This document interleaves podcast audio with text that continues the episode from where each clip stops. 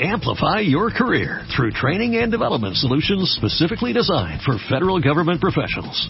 From courses to help you attain or retain certification, to individualized coaching services, to programs that hone your leadership skills and business acumen, Management Concepts optimizes your professional development. Online, in person, individually, or groups, it's training that's measurably better.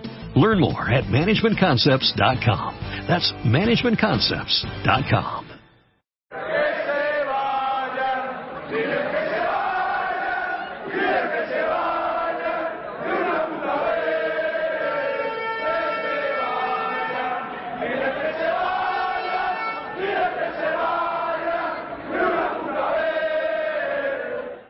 Hola atléticos y atléticas, bienvenidos una vez más a Atleti por Rojo y Blanco. Bien, pues eh, como, como llevamos tiempo prometiendo o diciendo que vamos a hacer un, un especial sobre, sobre temas, eh, digamos, más extradeportivos, no directamente relacionados con el, con el fútbol, pero sí con el Atleti, eh, hoy, hoy vamos a hacer uno de esos programas. La semana pasada ya hicimos un poco en el tema, hablando sobre el tema de la afición y esta semana pues queríamos hacer un repaso a todos estos temas de los que hemos ido hablando durante el año, durante la temporada, pero que ha, habido veces que hubiéramos querido profundizar un poco más, pero no hemos podido por tiempo, como son pues el tema el tema de la Pineta, Calderón, la, ciudad deportiva y, demás y demás historias que, que está está todo bueno todavía están pasando bastantes cosas que, que digamos no se, no son eh, bueno, sí son de conocimiento público, pero igual no se, no se les da la publicidad que, se, que debería o la prensa no, no les da la atención que debería, pero son cosas que están pasando, eh, digamos, entre, no sé, eh, por detrás de, de, lo que vemos en el día a día, pero que, que, pueden acabar afectando mucho al Atlético o mejorándolo mucho en, cierto sentido. Así que nada, para el programa de hoy habíamos pensado pues traer eh, a un invitado que, que nos pudiera que nos pudiera hablar más sobre el tema, que, que, controle más que nosotros sobre el tema. Bueno, está con nosotros Mariano, que Mariano sabemos que, que, está bastante más informado de todos los que estamos aquí en el podcast, es de los más informados, pero también hemos, eh, hemos, eh, hemos traído hoy a, José Luis de Señales de Humo, que ya estuvo con nosotros en, en otro programa y que, ojalá nos, nos, explique un poco mejor cómo, cómo está el tema y, qué se está haciendo y, y cuáles son las, eh, las posibles salidas o cómo puede acabar esto eh, cuando acabe o, bueno, a ver, a ver, a ver cómo está el tema. Pero bueno, eh, vamos a, dar la bienvenida primero a Mariano, que como he dicho que está con nosotros hoy Mariano. Mariano, ¿cómo estamos? Eh, hola, buenos días a todos. Pues bien. Bien, bien. Bueno, y también, obviamente, José Luis. José Luis, ¿qué tal? ¿Qué tal? Buenos días.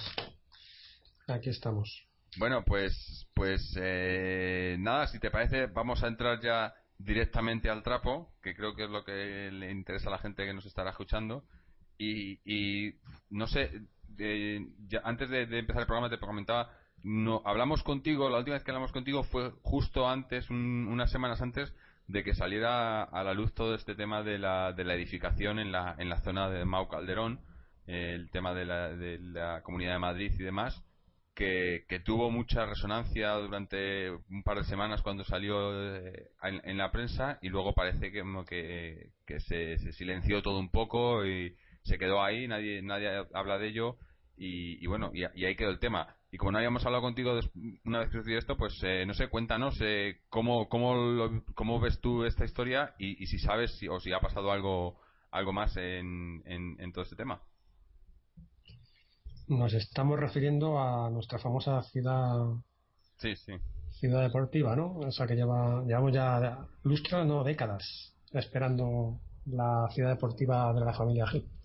No, no, no, perdón. Yo, no, no. Pues, yo creo que antes, eh, yo creo que, perdona, Jorge. Sí, Yo creo que lo, lo, que Jorge se refiere y quizás sería más ah, acertado es analizar el, tema patrimonial o, futurible patrimonial en cuanto al estadio y al y a la, eh, y a la, y a la ciudad deportiva poniéndolo en el contexto es decir eh, había unos acuerdos que, eh, que son los que había y lo que ha hecho por ejemplo la asociación señales de humo y lo y otras y otros y otros organismos como han sido creo que eran los ecologistas de ahí de, la zona de Alcorcón que son los que llevaron también el acuerdo de, de, el acuerdo urbanístico por el cual se, se, regulaba el tema de la ciudad deportiva del Atlético de Madrid, de la futura ciudad deportiva, y, que pues ha venido abajo también. Entonces, no sé si esto es por casualidad, pero bueno, para hacer un resumen de qué era lo que había y a, y a partir de las sentencias que, judiciales que ha habido,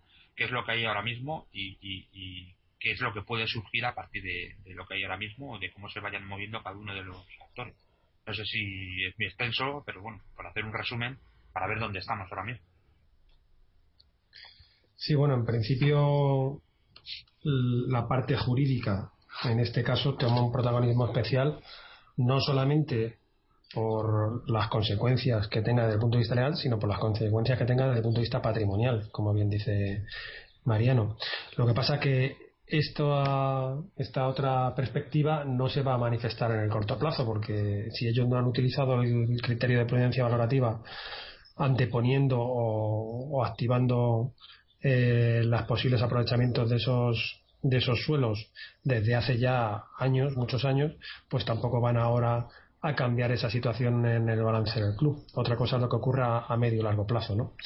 Pero en principio no creo que, vayan a tomar esa iniciativa de cambiar hasta que las sentencias no sean firmes, firmes el valor de, activo de esos, de esos aprovechamientos. Las dos sentencias que han caído en los últimos, a lo largo de este año, tanto la del ámbito Calderón Mau, en la cual sí que actuamos, es decir, fuimos los actores del procedimiento civil de la demanda de en vía contenciosa administrativa, como la de, que emprendieron la gente de ecologistas en acción en el municipio del Corcón contra no el ámbito del, de la ciudad deportiva de Madrid, sino contra el ámbito del ensanche norte, que es bastante más amplio.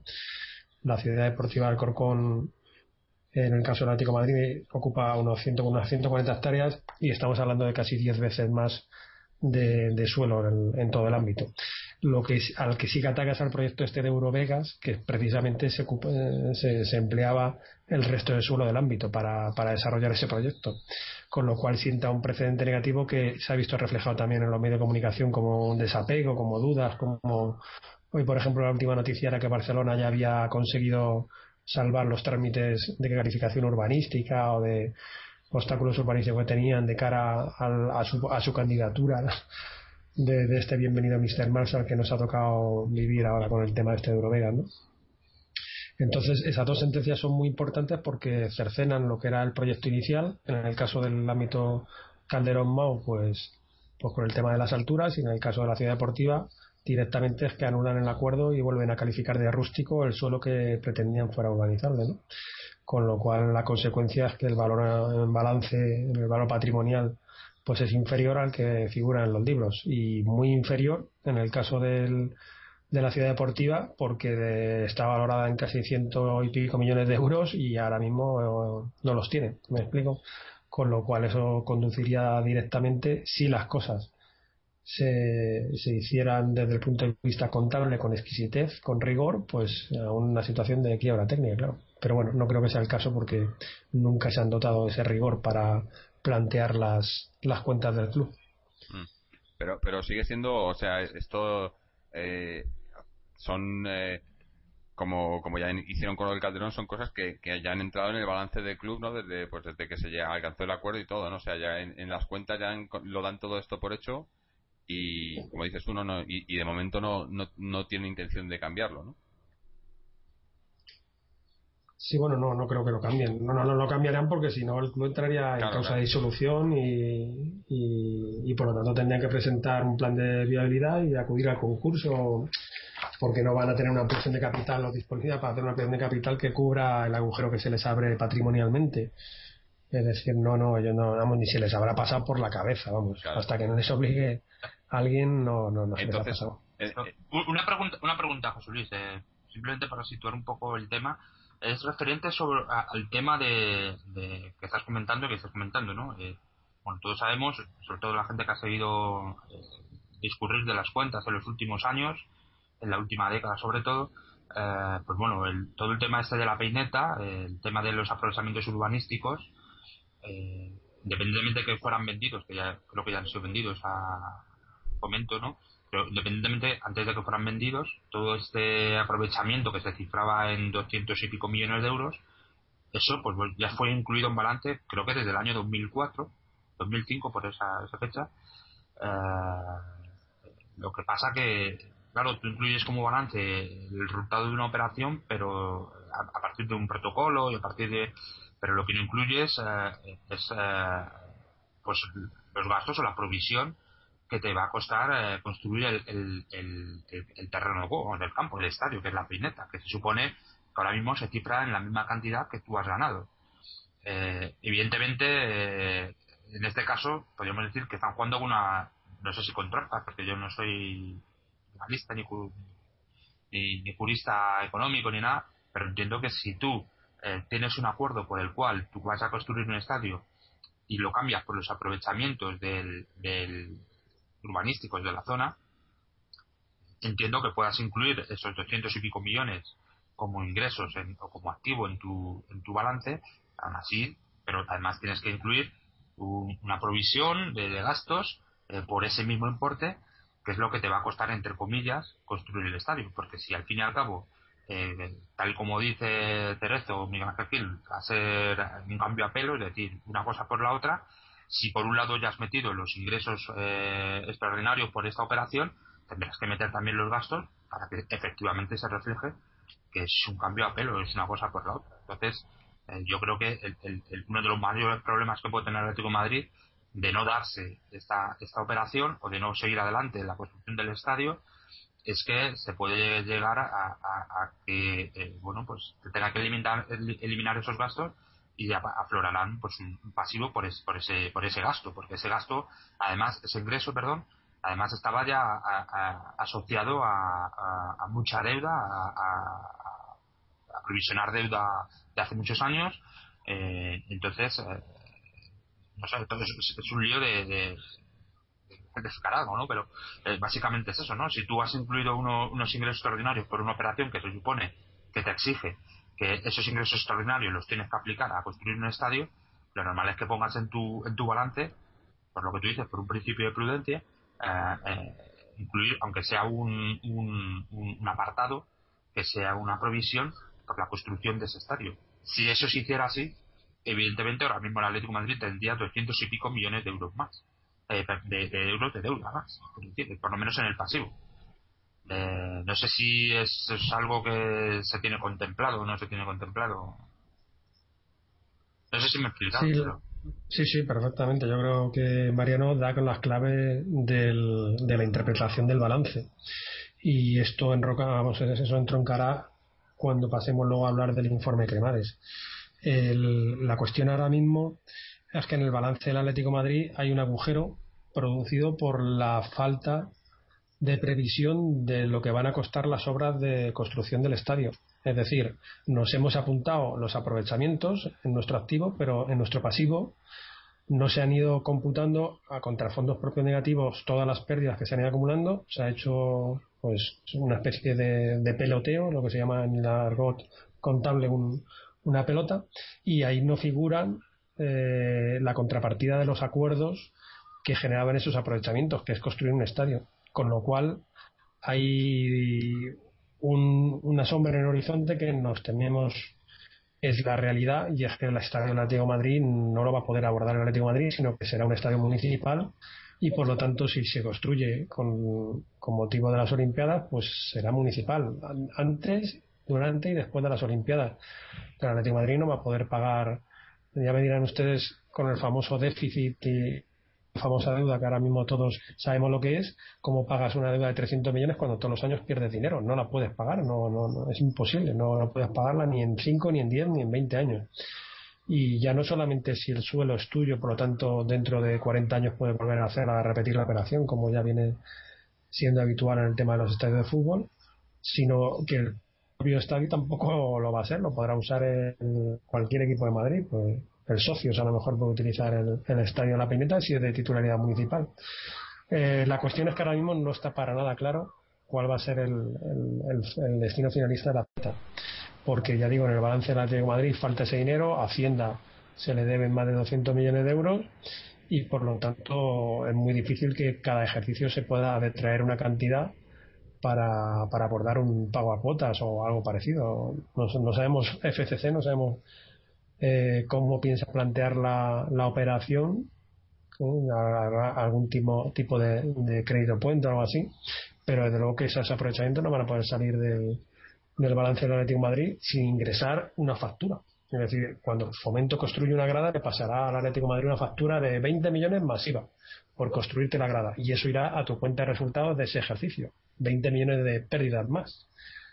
Con lo cual eso se irá acumulando en los fondos propios y aparecerán en el balance. Esa es la fórmula que han elegido, pero ya digo, mm, la contabilidad creativa de esta gente no tiene, no tiene parangón. Claro, es que ahí No sé qué opinares. Claro, yo, lo que quería decir es, si todo esto eh, que obviamente se está demostrando y está saliendo a la luz y, de momento lo están pudiendo eh, digamos eh, no, ocultar pero sí mantener en un segundo plano y, aplazarlo pero cuando llegue el momento en el que todo esto esté ya eh, digamos en, el tema jurídico y demás esté todo todo ya claro y, aclarado y digan vale pues debéis esto y, esto es lo que hay y tal ¿qué, qué, salida hay para, para el club? O sea, como comentabas tú, es, es la, la, la, quiebra es, es, la única salida que tienen, no tendrán o, inventarán otra cualquier otra, no sé, historia contable de estas que hacen ellos eh, pero pero es que no sé yo creo que ya llega un punto en el que ya no no no no puede no ya no no puede sacar más de donde no hay más no bueno la verdad es que la, capacidad imaginativa de esta gente, tanto a nivel de contable como a cualquier otro nivel, eh, yo creo que, que, no se puede no se puede negar, es decir, seguro, seguro, seguro que Miguel Ángel no piensa en ganar un título, pero sí en, en cómo capear la situación. Y, claro, hasta ahora su mayor problema, o actualmente su mayor problema es Hacienda, porque debido al acuerdo que, que ha firmado con la Liga Profesional, a pesar de que no dice nada, pues está en el objetivo del Consejo Superior de Deportes del señor Cardenal con el que estuvimos reunidos hace escasas semanas el, ver cuál es la situación de la de Madrid en dos años y en estos dos años a Miguel Ángel le da tiempo a recuperar ese balance de ninguna de las formas. ¿qué harán? me imagino que intentarán hacer valer eh, la presión de Hacienda como el motivo por el cual se ven Falcao vete a saber. Lo que está claro es que si existe una trayectoria deportiva muy difícil va a ser conseguir igualar lo que hasta ahora se ha conseguido, que no es apenas nada, por lo menos en la liga, cuando haya que, utilizar ese vamos, parte del, presupuesto para satisfacer la deuda, por ejemplo, con Hacienda o para intentar pagar una factura que construya el estadio. Es que a mí, por lo menos, no se me antoja. Posible. Hay que tener en cuenta que no tenemos ni jugadores. Es decir, que los jugadores que han venido últimamente, muchos de ellos ya no son nuestros o están participados por fondos de inversión. Cada vez esa situación se está haciendo más extensiva a la plantilla, con lo cual tampoco hay un, un valor en balance real. Porque sí, Falcao está ahí, pero de todo el mundo ha sabido que, que realmente existen unas condiciones a las cuales no está pudiendo hacer frente el club. Es decir, la situación, como bien decís, antes o después existe una última gota que colma el, vaso, pero ¿qué, qué, imaginarán? Es imposible pensarlo. Pero la única salida, eh, digamos, legal sería la, la, quiebra, ¿no? De, técnica del club, ¿no? Eh, legalmente, si, si están declarando en dinero que no tienen y, tienen una deuda que supera los activos del club, ¿no? Eh, no, no hay más, ¿no? No, no, legalmente yo creo que, que, es la única salida, ¿no? si no si, si, no fue, si no estuviéramos hablando de, de, de quien estamos hablando, ¿no? Sí, bueno, además de lo que sería la creación del concurso, que ahora mismo es la salida que están o han venido empleando los clubes de fútbol, las sociedades anónimas deportivas, porque clubes de fútbol apenas hay alguno que se haya acogido por debajo de las categorías consideradas profesionales. Pero las sociedades anónimas deportivas han, han, han escogido ese instrumento pues porque les ha salido muy bien, conseguían eliminar un porcentaje muy importante de la deuda y hacer un calendario de pagos que les facilitaba mantener el nivel de competición, ¿no?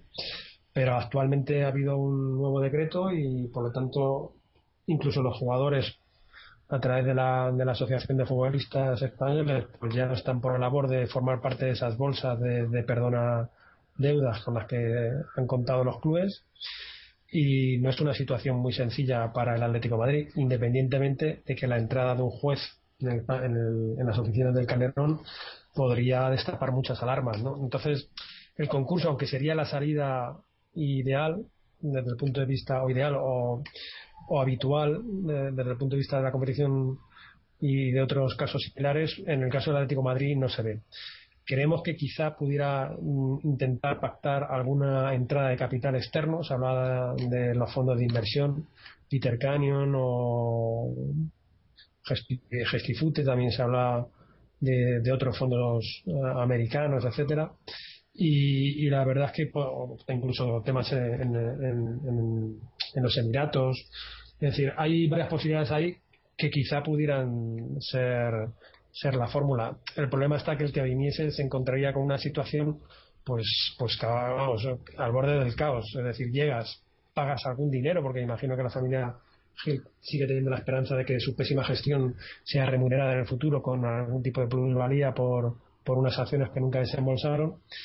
Y, llegas, pones un dinero para ellos y luego además tienes que poner de forma automática mm, cientos de millones de euros para satisfacer a Hacienda, para satisfacer a la construcción de un estadio y para crear un plantel deportivo, porque te vas a encontrar que, que esos jugadores no son tuyos. Bueno, la situación no es para nada fácil. Es decir, si, si son capaces de venderlo, habría que volverse a quitar el sombrero, igual que han conseguido eludir la acción de la justicia hasta la fecha, o por lo menos no ingresan en, prisión, pues habría que, que quitarse el sombrero si son capaces de venderle a alguien este mochuelo, ¿no? La verdad que es complicado ya, ya que has hablado de la justicia, eh, por ir cerrando temas, nos eh, comentar el, tema de la justicia, tanto del estadio eh, como, de la, como de la ciudad deportiva, las, las últimas sentencias, comentar cómo queda ahora mismo el tema a nivel judicial con estas dos sentencias. No, te lo pregunto, pero ¿Te refieres a qué dos sentencias? a las dos últimas al tema de la ciudad deportiva y al, de la ciudad deportiva y al del tribunal porque creo que no te hemos tenido aquí desde lo de la sentencia del Tribunal Supremo de Justicia de Madrid referente a la no hemos hablado con, con, José Luis ¿no? Sí, es que pensé que te referías a las otras, vamos, a las dos sentencias que nosotros hemos obtenido, tanto la del ámbito Calderón Mau como la de la la ampliación de capital. Bueno, pues la verdad es que. Sí, sí. Comenta todo. Sí, bueno, por ejemplo, desde el punto de vista jurídico también han admitido nuestra personación en, el procedimiento urbanístico de la peineta. Con lo cual también ahí vamos a, intentar explicar que el acuerdo al que se ha llegado, pues no, solamente a lo mejor no se sujeta a ley, sino que además desde el punto de vista económico no es sostenible, ¿no? Bueno, eso de momento no toca porque han admitido la personación, pero no nos han trasladado ningún otro tipo de, capacidad de actuación. Y, respecto a los procedimientos en los que sí que hemos estado personados y hemos obtenido una sentencia, pues en el ámbito de la impugnación de acuerdos societales, es decir, aquello que afecta al capital de la sociedad, eh, no ha habido novedades, es decir, ha ido el tema, han presentado un recurso al Tribunal Supremo que entendemos va a ser admitido a trámite y no ha habido ninguna novedad. Nos personamos en el Tribunal Supremo a expensas de que nos comuniquen próximas actuaciones y hasta la fecha. Y en el tema del ámbito Calderón Mau, pues tres cuartas de lo mismo. Han hecho un recurso ante el Tribunal Supremo que entendemos que va a ser admitido a trámite, sobre todo porque la Mau, la cervecera, no se había enterado hasta la fecha de que había un procedimiento judicial y ha tenido el valor de decirlo y presentarse con el mismo abogado que la familia Con lo cual, bueno, eso no les detrae bastante veracidad a su falta de conocimiento de la operación, pero el caso es que lo han presentado y entendemos, así lo entendimos desde el principio, que es normal que se les escuche, ¿no? Entonces, supongo que, o suponemos que el Tribunal Supremo devolverá la causa al TSJM, al Tribunal Superior de Justicia de Madrid, y este se volverá a pronunciar sobre los nuevos argumentos que si son nuevos, pues a lo mejor aportan algo, pero que por a la vista de lo que hasta ahora han venido declarando, pues no aportan nada nuevo, con lo cual la posición del TSJM no creemos que varíe. No obstante, lo que sí que puede haber en ese itinerario es algún cambio legislativo, es decir, imaginamos o nos tenemos que Esperanza Aguirre no se va a quedar quieta y echará una mano al que tenga que echarla para solucionar el, tema de, la limitación de altura en determinados mm, eh, proyectos especiales, no solamente ahí, sino también en el proyecto de Eurovegas que antes comentábamos. ¿no? Con lo cual la situación ahora mismo es de espera, es decir, estamos a la, a, la espera de que nos llegue alguna noticia de los tribunales para poder dar un paso en ese sentido.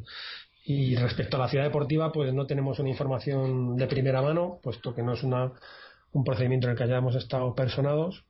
Y la situación actual es que van a recurrir. En este caso, pues imaginamos que la Comunidad de Madrid será la primera que recurra, no como en el ámbito Calderón Mau, donde la Comunidad de Madrid ha dejado solos al Ayuntamiento y al club y a la MAU y, imaginamos que plantearán algún tipo de, defensa de, sus decisiones. ¿no? Mm, yo creo que, en el corto plazo, es decir, a lo largo de este año, pues no va a haber ninguna, ningún paso importante en estos procedimientos y por lo tanto si, si de aquí a septiembre del, del año que viene FCC sigue construyendo pues intentarán adoptar la política de hechos consumados y imaginamos que los fondos saldrán del, del, ayuntamiento.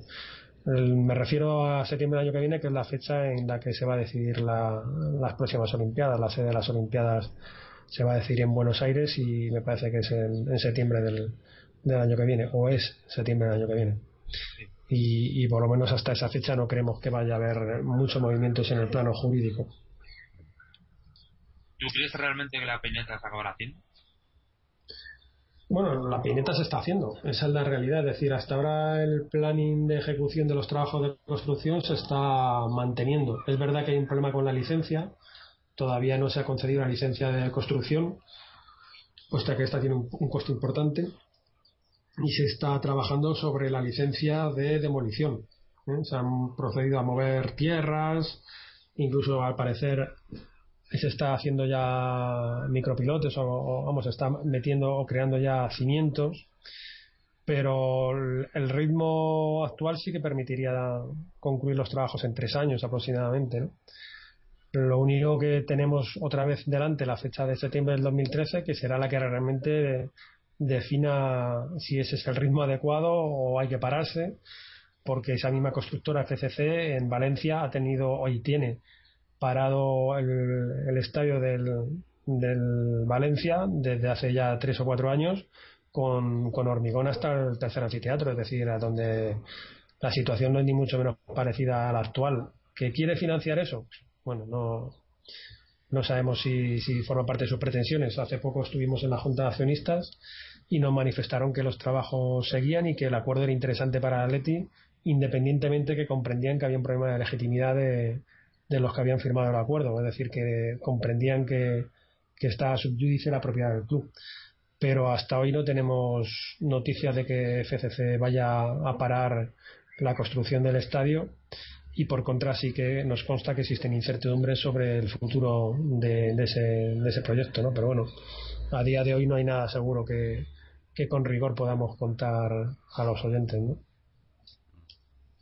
Bueno, bueno eh, eh, el caso es que yo creo que, que son, son ya tantos, tantos frentes abiertos que por un lado o por otro no tiene que haber alguno que alguna de estas cosas en las que no, no, les no les salgan los planes bien, ¿no? digo yo, siempre se van a salir con la suya, pero bueno, yo tenía lo que lo que lo que has comentado tú antes, ¿no? En el tema de del ámbito eh, Mau Calderón, ¿no?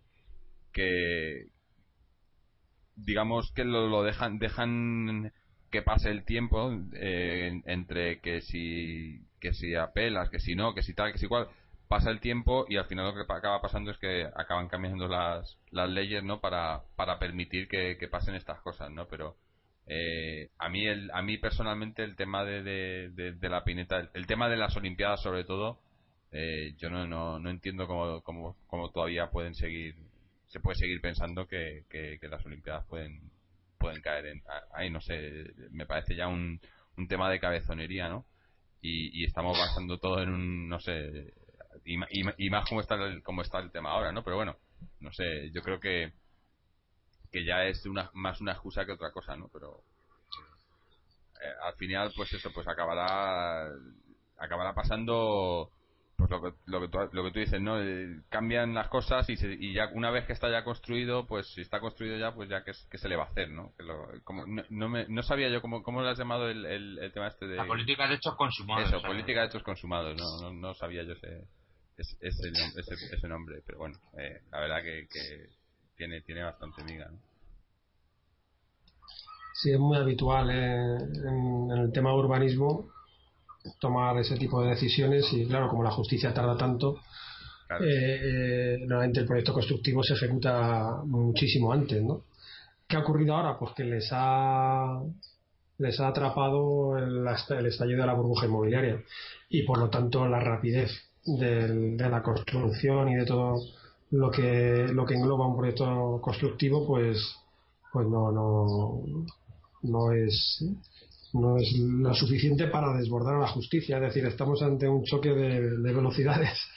Mm. eh, no sé si ellos lo tendrían previsto o no pero el caso es que no, no les ha salido bien la jugada desde el punto de vista de, de decir bueno pues esto ya está hecho no no, no les ha salido para nada bien.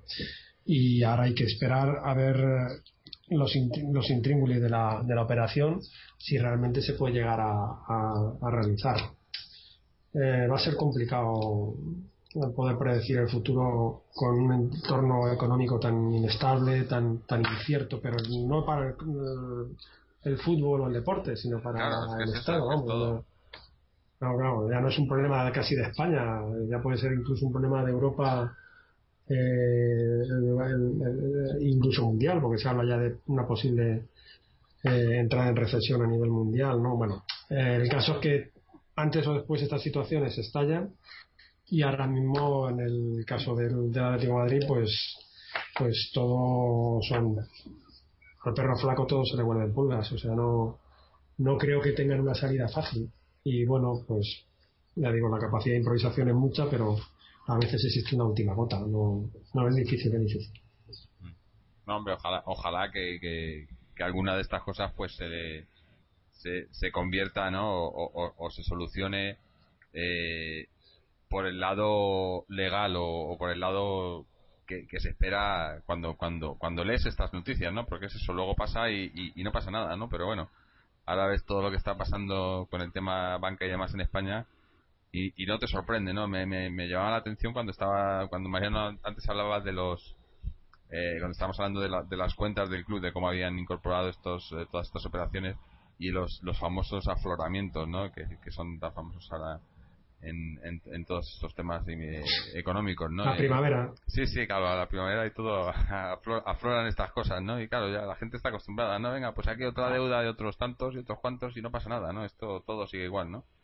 Pero, pero bueno, por lo menos yo creo que, que la, el resumido de esto es que, que, pues hay, hay esperanza, ¿no? Porque por lo menos esperanza y no digo la Aguirre, pero por lo menos hay cosas que, que están pasando, ¿no? Y que, que puede que, eso, como dices tú, ¿no? Que, en alguna de estas cosas en, eh, no, no, no tengan eh, suficientes recursos para, para, para encubrirlo para, o para eh, cambiar la, las normativas y demás como suelen hacer y llegue el momento en el que pues pues eso pues eh, quizás no, no entrará a concurso como hemos comentado no que quizás no sea la mejor opción pero pues yo que sé una inyección de capital y demás que tampoco creo que sea la mejor opción pero está claro que lo de lo de que los clubes o las sociedades anónimas vuelvan a, a los socios que sería a los a los abonados que sería sería lo ideal es un, es una utopía ahora mismo no yo creo que es es, eh, es prácticamente imposible sería sería perfecto pero pero tal y como está el, el, el, mundo futbolístico en general, pues yo creo que es.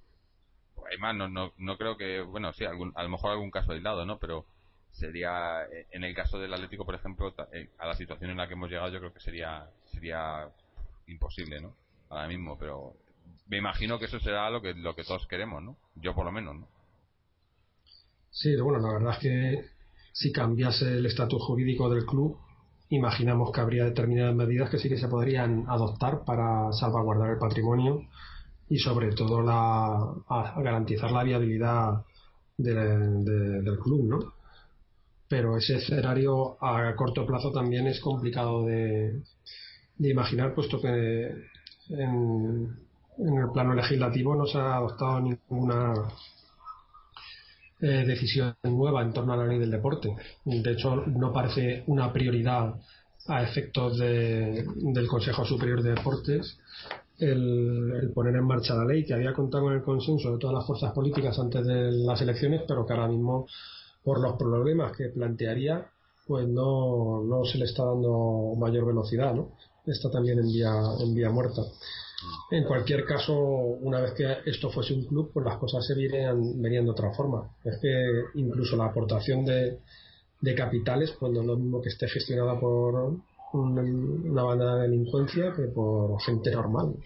Incluso en un concurso no es lo mismo que el juez que entrase tuviese que, empezar a, a, pensar en términos de vía penal a, que solamente tenga por objetivo salvaguardar el, futuro del club. No sé, existen muchas vías alternativas a, a, la actual situación jurídica. Mm. Vamos a, a, ser cautos y esperar a que el tiempo vaya aclarando, pero en el corto plazo ya decimos que lo que, por lo menos lo que más nos preocupa es la situación deportiva, porque no acaba de enderezarse a pesar del título conseguido y, sobre todo por la carencia de un proyecto a medio y largo plazo, es decir, todo es un continuo cambio de rumbo. Ahora mismo tenemos un buen entrenador que ha sacado bastante provecho en las competiciones cortas con, el plantel que tiene, pero que no acaba de enderezar tampoco el rumbo en, las grandes competiciones, en, la liga, en el trofeo de la regularidad, y por lo tanto, pues hay que, hay que esperar, hay que esperar más problemas por la vía deportiva que por, que por la otra vía, ¿no? que por el tema jurídico y económico, donde las cosas por inercia tienden a estar en su sitio. No, no hay nadie que compita contigo y te, y te mande a, al quinto puesto, al sexto puesto, al octavo puesto, al décimo, al. Bueno, queramos ir más para abajo. Mm. Claro, es que. Eh, también una cosa que comentábamos eh, la, semana pasada cuando hablábamos, hicimos el especial de afición, ¿no? Como, como eh, quizá eh, la afición o la, o la gente o, el público, la, digamos, la opinión pública se mueve más por, por lo que se ve en, en campo y en los resultados, ¿no? Entonces, cuando el Atlético va más o menos bien o no o no o no va mal porque la historia es que cuando no va mal y, lo venden que va bien pues aquí no pasa nada y la gente está tan contenta y, y, estos temas pues eh, no, no, no, salen no, no afloran estos temas en la prensa los temas eh, todo esto que hemos estado hablando eh, está deportivos pero claro cuando las cosas vienen mal y la situación deportiva eh, es mala y, y claramente mala y, las cosas eh, pues están complicadas, pues ahí es cuando la gente empieza a preocuparse, empieza a movilizarse y empiezan a salir estos temas, ¿no? Entonces, eh, el problema, eh, por ahora es eso, que claro, no, no, queremos, ninguno de nosotros queremos que el Atlético deportivamente vaya mal. Pero claro, siempre que vaya más o menos bien, pues ayuda a que, a que estas cosas pues no se no se solucionen, bueno, no, no que no se solucionen, sino que no tengan quizá la repercusión que deberían de tener, ¿no? Entonces, un poco, se aprovecha un poco, yo creo que la, directiva aprovecha este, este, esta coyuntura para, para poder seguir manteniéndose ahí más o menos y tampoco hace mucho esfuerzo. Y como dices tú, las cosas ahora, pues deportivamente es que no hay. Pero bueno, es que llevamos, llevamos 20 años, yo creo que sin, sin rumbo deportivo y con haciendo las cosas más por suerte que por, que por otra cosa, ¿no? Y más o menos resultados saliendo más o menos bien mal pero no porque haya ninguna planificación ni nada por el estilo. Pero bueno, ves ahora lo que está pasando ahora eh, en el mercado de fichajes, que ya hemos empezado, que además creo que somos los el primer equipo que ha empezado a hacer fichajes. Pero claro, viene todo el mundo supuestamente gratis o por un millón de euros o son operaciones todas un poco no sé, a mí me parece un poco sospechoso todo esto, ¿no? Que viene todo el mundo gratis aquí al Atlético, no, no lo entiendo. Eh, somos un, al final vamos a acabar un, club donde, donde, no hemos pagado nada por ningún jugador, ¿no? A mí eso no me parecería mal. A mí no, no digo mal, me parece raro, me parece extraño. yo yo no, no, me lo creo, no me lo acabo de creer. No, vamos a ver, eh, hay jugadores que posiblemente sí que puedan venir gratis o muy baratos porque, porque su cotización y su valoración hay que entender primero, eh, como decía antes José Luis, en el entorno económico en el que nos estamos moviendo, en el contexto económico, sobre todo aquí en Europa. Y eh, evidentemente eso se extrapola al mundo del fútbol, el contexto económico mucho peor encima que, ya al, contexto que hay económico global se le añade el contexto económico particular de, del fútbol, que es lamentable. Entonces, pues eh, entiendo que haya jugadores que puedan venir muy baratos o incluso gratis, porque bien porque se les saca el contrato, o bien porque a los equipos de origen les, les convenga incluso que se vayan gratis con tal de no pagarles las fichas, de cosas así. O sea, a mí eso no me extraña. A mí lo que lo que uno empieza a pensar si realmente jugadores como Onre o como Cata Díaz, con 33 años cada uno, eh, son jugadores acertados para iniciar un proceso de consolidar una plantilla que tenga un recorrido mínimo de tres o cuatro años y sobre todo por quién vengan esos jugadores, a quién, a quién van a sustituir. si viene Catalia para sustituirme a Perea, pues estamos en las mismas, yo bajo mi punto de vista. Si viene Catalia para sustituir a Godín, a, Miranda o a, Domínguez, pues yo creo que empeoramos calidad y, sobre todo en, lo que puede dar de, eh, de rendimiento un jugador con 33 años que no dudo de su calidad, porque yo te digo que yo a Catalías pues la habré visto tres veces y lo que la habré visto. Y a los otros dos jugadores pues no les he visto mucho jugar, al Cebolla y al otro. Yo lo que a mí me extraña, por lo que yo siempre he pensado, es que los jugadores eh, que vienen gratis y por los cuales ningún jugador, eh, ningún equipo de nivel que podemos asumir que tiene Atlético Madrid en Europa, él por ellos, pues eh, son jugadores que no, aunque ya te digo que el tema que en este tema eh, sí que ha habido una excepción como ha sido Adrián. En este tema, pues bueno, Adrián sí que eh, ha sido todo contrario, pero bueno, es que no es lo mismo fichar a un jugador de 21 años, que es internacional y tal, pues ficharlo a otros, pues eso, de 32, de 33, que no sé hasta qué punto, que es lo que van a ofrecer. Pero bueno, también está Simeone, que ha dado muestras de sacar rendimiento de una plantilla, evidentemente de totalmente eh, pues bueno, eh, desajustada, una plantilla eh, desequilibrada eh, y mal construida y la saca un partido extraordinario. Ya veremos si, con esa inercia, también, ¿no? Dice nada, continúa. Claro, pero dice nada, como, como el año pasado viniste a mitad de temporada con un equipo que no en el que no interviniste y, y ha ganado la Europa League y casi entras en Champions League, pues este año te damos estos jugadores y a lo mismo, ¿no? igual igual lo piensan por ahí también. ¿no? Pues bueno, eh, entonces ahí eh, tendremos ya que opinar también de Simeone, ¿no? Yo creo que hasta ahora Simeone ha dado muestras de, de, imponer por lo menos su sistema de juego. A algunos les gustará, a otros no les gustará. Mm, yo creo que para lo que tenía ha hecho una temporada extraordinaria, tanto en, en Copa como en, perdona, en UEFA como, como en Liga, porque hay que recordar que en Liga los números de Simeone son bastante buenos y, quién sabe si, si hubiera llegado a Copa o con tiempo para coger el tema en la Copa, si hubiéramos llegado a hacer algo más. Pero lo que sí que es cierto es que a partir de ahora la responsabilidad, y también, evidentemente, de la plantilla anterior, Simeone no tenía ninguna responsabilidad, pero a partir de ahora sí que habrá que exigirle responsabilidades al entrenador, eh, tanto por acción como por omisión. Eso, vamos, Simeone evidentemente lo ha hecho fenomenal hasta ahora y cuenta con toda nuestra eh, por lo menos el beneficio de la duda, pero evidentemente eso no le va a eximir de una crítica, yo creo que por lo menos leal. Mm.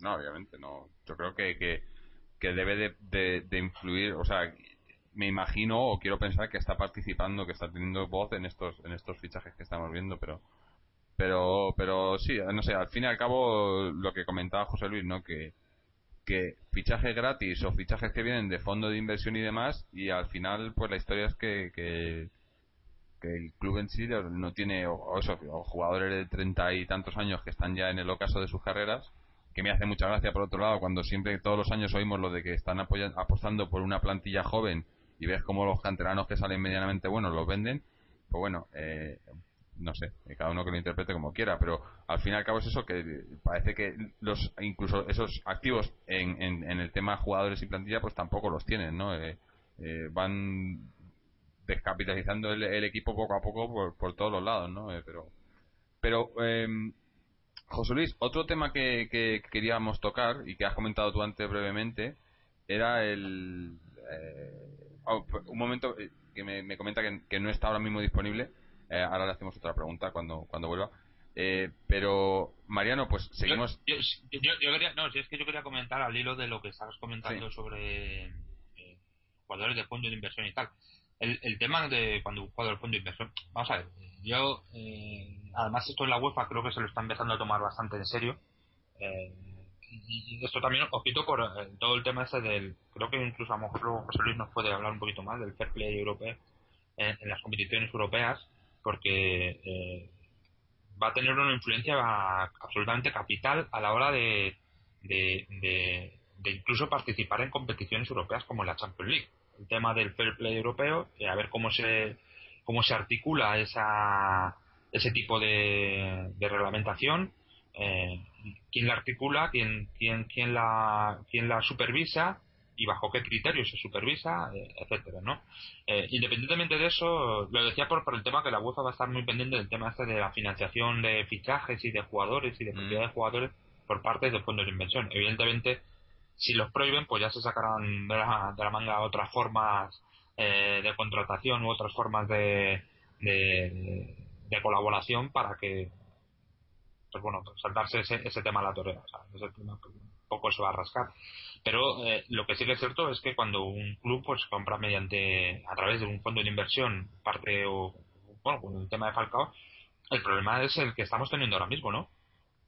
A Falcao eh, se le debe una cierta cantidad de dinero, creo que son 28 millones de euros, como creo que publicó el Loporto hace unas pocas semanas, eh, por Falcao y por Micael, que ya tiene WhatsApp, por ese, ese jugador eh, le vamos algo de dinero, pero en Y entonces, pues, eh, ¿cuál es el problema? Que en el momento en que un fondo de inversión eh, tiene tiene pues parte de la pizza o tiene si no en sí si no si no contablemente o realmente pero sí que te tiene parte de la financiación por lo menos de, la, de esos fichajes evidentemente tiene también parte de, o, mucha eh, influencia a la hora de, saber si ese jugador eh, va a seguir aquí o no va a seguir aquí. Es decir, eh, el club cada vez está perdiendo más la, posibilidad de poder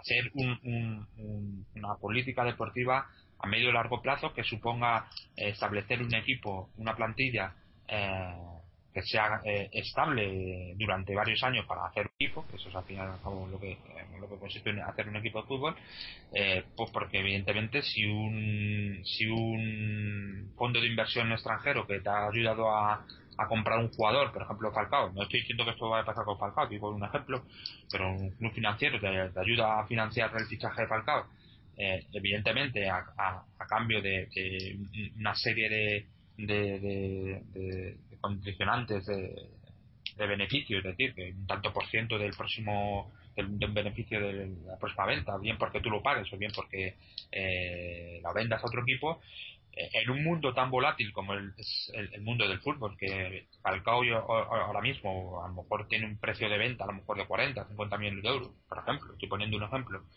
pero que a lo mejor dentro de seis meses se lesiona una lesión gravísima y está un año sin jugar y su cotización al cabo de un año pues desciende una barbaridad, evidentemente eh, los fondos de inversión no van a mirar que tú vayas a hacer un equipo, que tu afición esté muy encaprichada con Falcao o que, incluso el propio Falcao se quiera quedar en Alto Madrid. Los, los fondos de inversión lo que van a lo que van a exigir es que ese beneficio eh, se cumpla lo antes a corto plazo. Yo creo que de alguna forma el, el, mundo financiero eh, que tanto ha perjudicado a la economía real a lo largo de estas últimas décadas, eh, sobre todo a partir de los 80, eh, está ya introducido completamente en el mundo del fútbol y es muy posible que se empiecen a ver por pues, burbujas, una burbuja de fútbol que ya existe, pues que ya como último compendio, como última expresión de ella va a ser el, tema este financiero y, supongo que donde los mercados financieros ahora estarán buscando nichos de, de, de, de, donde se produzcan intereses muy altos y donde la ganancia se produzca muy rápida, el fútbol puede ser uno de ellos. Porque ya digo que a, nivel de, El fútbol es muy volátil y si tienes un jugador de fútbol que te ha rendido eh, extraordinariamente durante durante una temporada y acaba esa temporada y, en esa temporada se puede producir eh, un beneficio muy alto con respecto a la inversión que tú has hecho y encima de una forma tan rápida, menos de un año posiblemente, yo creo que los fondos de inversión en ese este estado de cosas pues van a imponer su opinión por encima de, lo que pueda opinar el entrenador o, de lo que puedan desear los dirigentes. Por eso digo que eh, los fondos de inversión a lo mejor van a permitir a algún club fichar a algunos jugadores que de otra forma no a lo mejor no no, no, puedan ficharlo, pero, el riesgo va a ser muy claro. El riesgo va a ser muy claro. O sea, el riesgo va a ser de que eh, la, política deportiva ya no va ya no va a estar guiada por, por criterios deportivos, ni siquiera va a estar guiada por, por tus intereses eh, deportivos, sino que va a estar guiada eh, por, los criterios de, rentabilidad que vaya a imponer el, este fondo de inversión. Si eso lo sumamos los personajes que están en, al, frente del club, pues 2 más 2 son 4. Claro, claro. Es que es lo que, que no. Eh, o sea, eh, cuando estás contando con estos fondos de inversión, eh, es tan sencillo como que los jugadores no pertenecen al club. Entonces es. Eh, eh, pues eso, sí, sí, no, si los jugadores pueden pertenecer al club. El, eh, tema es la que ficha, la pero... financiación de este fichaje, la financiación de este fichaje eh, depende de, de, un fondo de inversión. Claro. Simplemente, la ficha pertenece la, que... una de las condiciones que sea es que en el momento que se pueda vender a ese jugador, recuperar la inversión y generar eh, un, un, un, interés, eh, pues evidentemente te van a obligar a hacerlo. Es así. Claro, pero digo que, que, que al final, o sea, es, es, es pues como cuando salió hace poco que salió eh, Miguel Ángel de, defendiendo que, que no, que, que, que, Falcao era jugador del Atlético Madrid, que pertenecía al Atlético Madrid. La ficha pertenece al Atlético Madrid porque obviamente no puede hacer la ficha a otro equipo. Pero, el fondo de inversión no es el que ha pagado. Este tema de Falcao lo, lo, lo, puede explicar mejor José Luis, porque es que esto es un. Eh, aquí hemos tenido versiones de todo tipo. Eh, incluso aquí dentro del podcast hemos anunciado eh, todas las teorías posibles, ¿no? Esto parecía el, el, el tema de, de, cualquier tema de esos de magufo, ¿no? De estos de los ovnis y tal. Hemos elaborado cualquier tipo de teoría de a quién pertenece la ficha de Falcao o cómo se, se ha, ha configurado el fichaje de, Falca, de Falcao, porque eh, yo no sé si José Luis, que sigue las cuentas y que supongo tendrá más enterado, estará más enterado de este tema, nos puede eh, resumir el tema del fichaje Falcao. Yo creo que, que han desarrollado una figura muy parecida a la que les ha ido muy bien en términos urbanísticos. Es decir, se anotan en el balance el activo del jugador en este caso, el coste de adquisición del jugador y el problema viene en la financiación de esa adquisición. De tal forma que el contrato que firman con el vendedor establece unas cláusulas suspensivas de forma que si no se afrontan automáticamente pues pasa a un tercero o se vuelve a donde estaba, lo cual sería lo normal, pero no se firman esas cláusulas suspensivas para realmente determinar el itinerario que va a seguir el jugador en ese caso. Es decir, es suyo hasta que no se demuestre lo contrario. En el momento en que a ellos les interesa que deje de ser suyo, dejan de pagar y pasa a ser de ese tercero. Es muy parecido a lo que están haciendo con, con el tema del estadio. Es decir, parece que todo es suyo, pero como no van a poderlo pagar, pues en ese momento pasará a ser un tercero. De esa forma eluden el, el tema de tener que meter en el balance a, al que le financia y pueden presumir de que el, jugador es suyo. ¿no?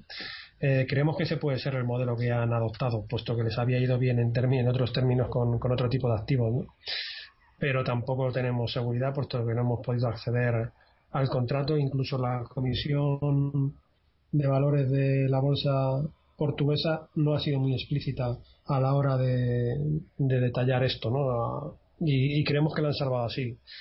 Con, conocedores de que tienen que presentar esa información, pues lo han salvado de, la forma que, presumimos. ¿no? A, a, ahora bien, si, si el jugador va a acabar en otro club esta temporada o la siguiente, pues ese, ese, dinero evidentemente no va a ir íntegro al club. Tendrán que satisfacer el dinero que falta por, por pagar, algo quedará, ¿no? Y seguramente que haya un tercero que sea el que haya aportado la informa, perdón, la financiación cuando haya faltado algún pago. Así es que hasta ahora lo que sí que constaba era que de todas las deudas y retrasos que se estaban teniendo con jugadores con Falcao no se tenían, con lo cual es posible que una de las condiciones suspensivas, suspensivas sea la, el pago al propio jugador y al club de origen.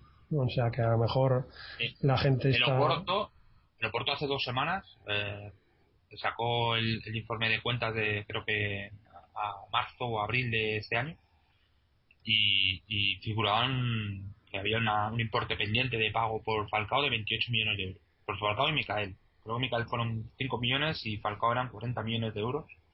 Y por Falcao creo que faltaban 28 millones de euros por pagar.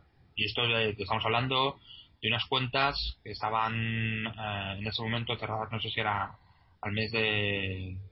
Bueno, creo que el informe es del mes de abril o de, de, de mayo, algo así, pero bueno, de pocas semanas. No sé si evidentemente eso quiere decir que los pagos están siendo irregulares, pero que todavía queda por pagar evidentemente ese importe. O, o que, bueno, de luego, si ha costado 40 millones de euros y quedan faltan 28 millones por pagar, se ha solo 12. Está claro. Sí, sí, yo creo que que la verdad que nos cuentan pues la mitad y un cuarto, un cuarto de la mitad es, cierto, ¿no? Pero bueno, como todo, ¿no? Y estas cosas pues solo se sabrán, eh, me, como decía, como decías antes, José Luis, cuando en el momento que, que si, si, si, lo, si lo que sucede es eh, que para, para sanear las cuentas del club entra eh, una inyección de capital de pues eso pues Abu Dhabi o, Peter Kenyon o una gente de esta en el momento que entren en el club y vean las cosas que han estado haciendo, como esto salga a la luz, bueno, puede ser eh, puede ser una bomba, ¿no? Porque vamos, eh, esto tiene que haber ahí dentro más no, no iba a decir telarañas, ¿no? Pero no telarañas, pero tiene que haber más recovecos y más eh, apuntes y bueno, igual no tiene nada, igual está todo en no sé, en la, cabeza de Miguel Ángel Gilmarín, de saber, pero pero esto es un no sé, yo, yo cada vez que cada vez que se lo cuentas a gente que no que no está enterada de las cosas que suceden, eh, alucina, ¿no? De cómo pueden eh, estar haciendo estas cosas y, que no pase nada, ¿no? Y que, la gente pues no se entere, ¿no? Y, y, eso de sabiendo solo una parte, ¿no? Porque es eso, que no asumimos muchas cosas, ¿no? Pero hay muchas cosas que no se saben, ¿no? Que no sé si nunca se llegarán a saber, ¿no? Pero está el, tema es, es, eh, es eso, cada vez que tiras un poco de la cuerda sale sale un poquito más, ¿no? Y, cuando, no sé si acabará saliendo todo, pero cuando sea eh, va a ser increíble, ¿no? Y bueno, eh, una cosa eh, que antes te habíamos perdido por un momento, José Luis, era otra cosa que quería comentar y que habías dicho tú antes, era el tema de, del informe Cremades. cuando hablamos contigo fue fue poco después de todo este tema de Cremades y demás, hablamos contigo de ello, de, de, lo que había pasado, de, de, pues eso, de cómo habían las cosas tan tan extrañas que habían sucedido en, torno a, este informe que pedisteis y que luego rectificaron y demás y, bueno y luego eh, Miguel Ángel que impuso que impuso una demanda y, no sé si tenéis eh, tenéis alguna novedad o, nos puedes por lo menos informar de cómo está cómo está el tema porque ha estado un poco eh, no me imagino que no parado pero sí no no se ha, no se ha oído del tema no desde, entonces no Sí, bueno, pues por resumir el tema del, del informe Cremades, hace ya dos años se hizo público. Eh, era un informe que les habíamos encargado un año y medio antes y, lo presentamos en, en su propio despacho. Consecuencia de esa presentación y del contenido del informe, Miguel Ángel anunció una querella.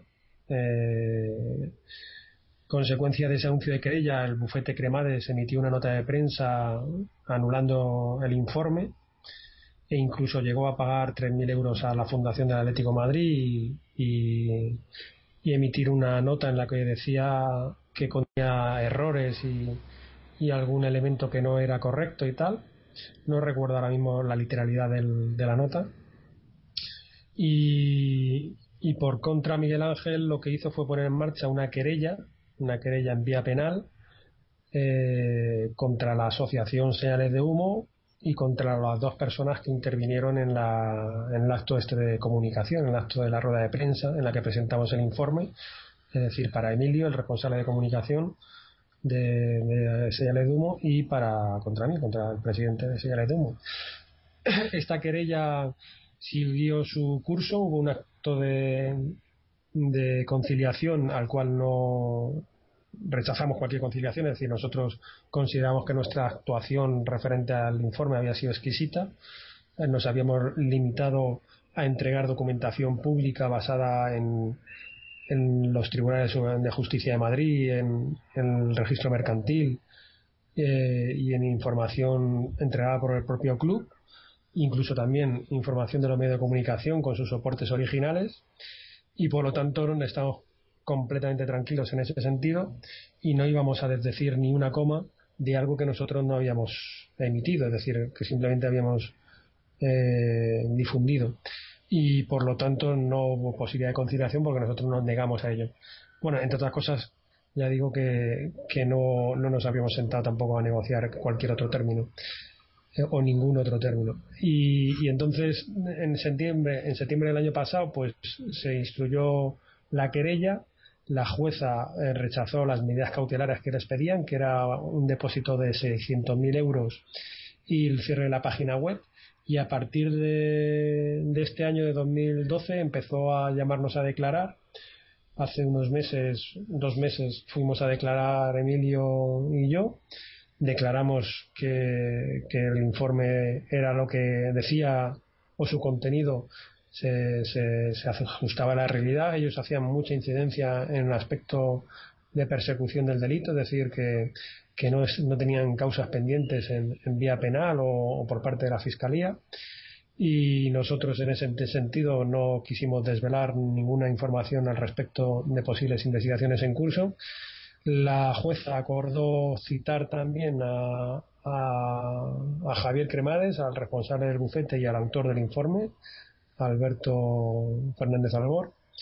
Estos acudieron a declarar la semana pasada y declararon prácticamente lo mismo, que exoneraban a, la asociación de cualquier responsabilidad en el, en el informe, que la información que habían aportado, aunque llevaba, tenía mucho tiempo por aquellos 18 meses desde que se presentó o desde que se solicitó hasta que se presentó el informe, pero que tenía el origen y las fuentes que, que nosotros habíamos comentado y que, bueno, pues que la, habían entendido que lo oportuno era eh, rechazar o anular el informe y para evitar precisamente un procedimiento legal que solamente podía perjudicar, a, la sociedad deportiva y, en esa situación tanto la declaración de Cremades como la del autor del informe fue contundente, es decir, incluso había una nota de prensa donde alababan nuestra labor dentro de lo que era la defensa del patrimonio, etcétera, etcétera. Eh, después de esa fecha, que ya digo, la semana pasada, estamos pendientes de que la jueza toma, jueza toma una decisión que tendría que ser una de estas tres, o bien continuar con las averiguaciones en torno al procedimiento, es decir, que este siguiese vivo, o bien proceder al archivo de la causa, al sobrecimiento de la misma, hasta que se pueda aportar algún tipo de dato nuevo que acreditase que, que, hay alguna falta de, de, buena fe o de actuación en, en, toda regla por nuestra parte, o proceder a, a dar trámite a la querella, es decir, a que se convirtiera ya en querella. Desconocemos cuál será la posición de la jueza y de todas formas pues estaremos a disposición de la justicia por si deciden ampliar o dar un paso que implique el tener que aportar nueva información y en ese caso ya pues pues veremos las cosas de, de otra forma y entendemos que, que en este combate pues ellos ya habrán dado todos sus golpes y, y entonces nos tocará empezar a dar los nuestros a nosotros sea que si te entiendo bien, los mismos, eh, la misma gente de Cremades eh, se ha vuelto a, rectificar, rectificó cuando, después de la, de la emisión del informe cuando vosotros lo hicisteis público y ahora ha vuelto a rectificar otra vez diciendo que no, que, que sí, que el informe era correcto.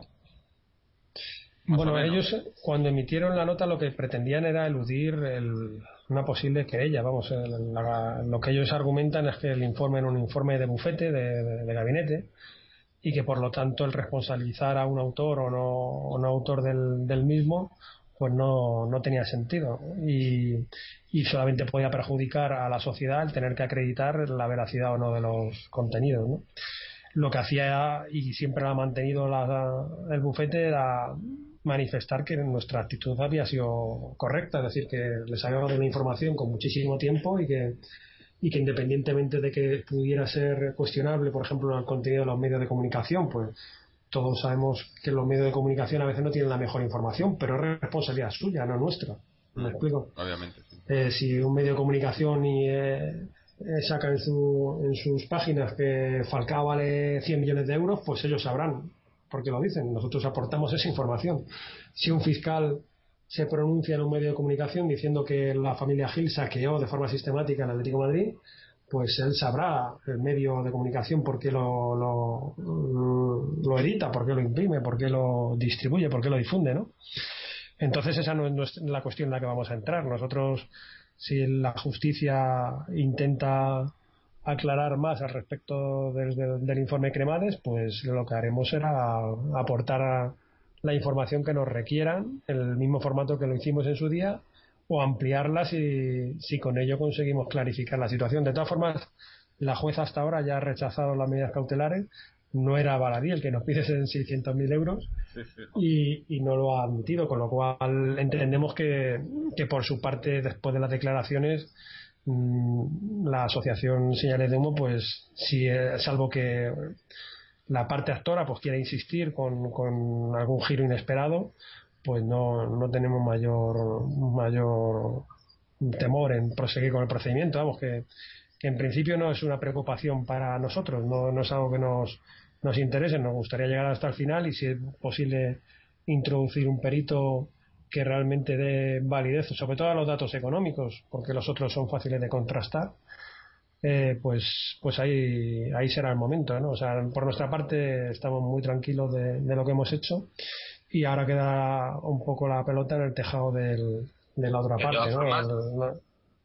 de todas formas, eh, por lo que cuando yo tuve acceso al, al informe, que se estuvo comentando respecto a los jugadores, eh, bueno, básicamente del, tema de la prensa se cogió bien declaraciones, etcétera, que evidentemente, como dice José Luis, eh, muchos eran para ponerlas en contexto de la situación del club, no eran para hacer una valoración eh, económica del club, sino para hacer una situación en contexto, incluso los datos que incluso los medios colaboracionistas, estos de, la prensa, algunos algunos periodistas que, siempre se han bueno, identificado como colaboradores de, los, de los objetos del club, eh, eh, eh, criticaban el informe porque decían que las datas de, de, por ejemplo, los fichajes y todos estos, pues que eran falsos. Entonces ellos decían, no, es que la deuda que ponen en función de los datos que están dando no es creíble, porque claro, dicen que la deuda es de 200 y pico millones más,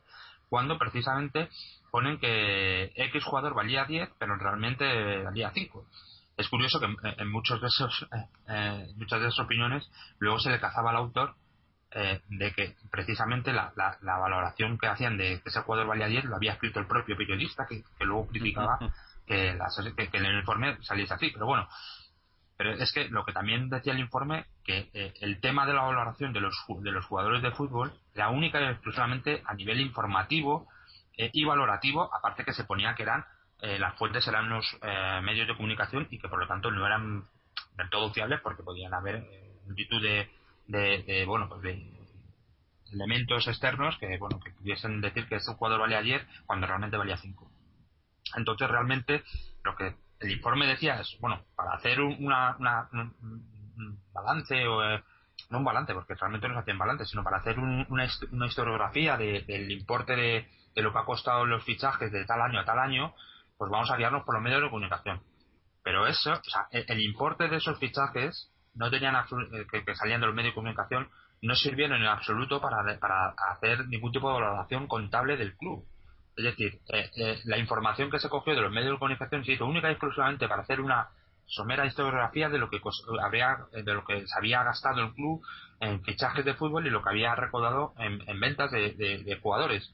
Eh, eh, pero lo que es la deuda, eh, el análisis de la deuda, etcétera, se hizo única y exclusivamente en, base a los datos que el club entregaba a, sus accionistas, a los accionistas y que están, que es documentación pública que está puesta en el, a disposición de todo el que quiera en el registro mercantil.